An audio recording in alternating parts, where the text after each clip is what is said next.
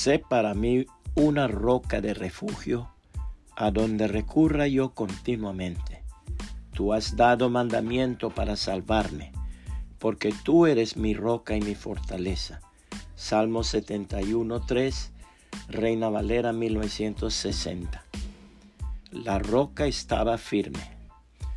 Un marino naufragó en medio de una terrible tempestad y al fin después de grandes esfuerzos pudo llegar a una pequeña roca, escalarla y permanecer en ella por espacio de muchas horas.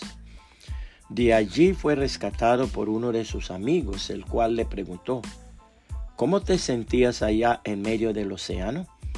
¿No temblabas de espanto tantas horas en tan precaria situación? ¿Cómo no?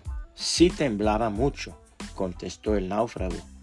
La verdad es que mis piernas se daban la una contra la otra, pero la roca no temblaba, estaba firme.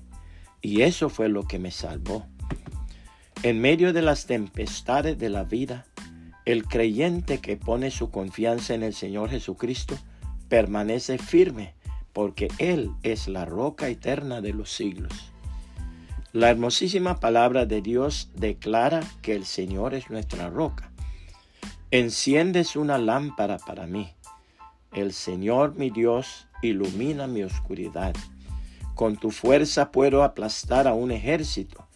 Con mi Dios puedo escalar cualquier muro. El camino de Dios es perfecto. Todas las promesas del Señor demuestran ser verdaderas. Él es escudo para todos los que buscan su protección.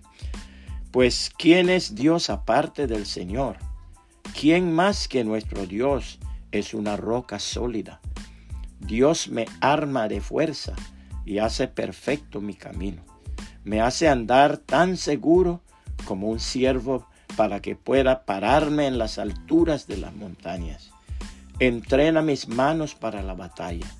Fortalece mi brazo para tensar un arco de bronce me has dado tu escudo de victoria.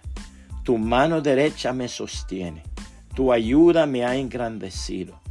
Has trazado un camino ancho para mis pies a fin de evitar que resbalen. Salmos 18, 28 al 36, nueva traducción viviente. Puede compartir esta reflexión y que el Señor Jesucristo le bendiga y le guarde.